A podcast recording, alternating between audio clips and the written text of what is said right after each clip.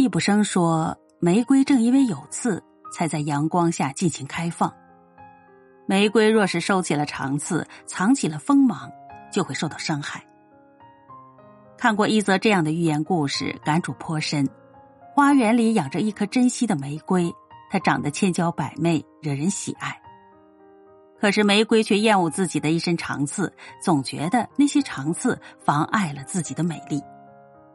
于是他请人拔掉了自己的长刺。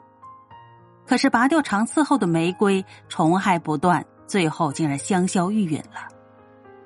可见生命中的长刺。是一个人的盔甲和庇护。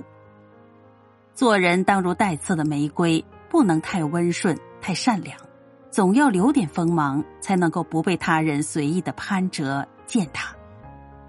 活在人间，我们既要骄傲生长，又要温柔绽放；既要走向成熟，又要回归天真，保留初心。一路上成长的磨砺，生活的压力，都企图拔掉我们身上的长刺。让我们走向圆滑，归于世俗。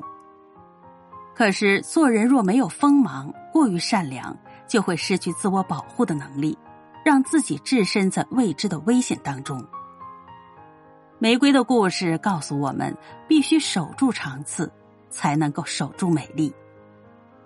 做一朵带刺的玫瑰，不必取悦谁，不必讨好谁，静静的成长，静静的绽放，自有芳华不息。自有幸运降临。我相信真心爱我们的人会像小王子一样，既爱我们娇媚的容颜，也爱我们的长刺。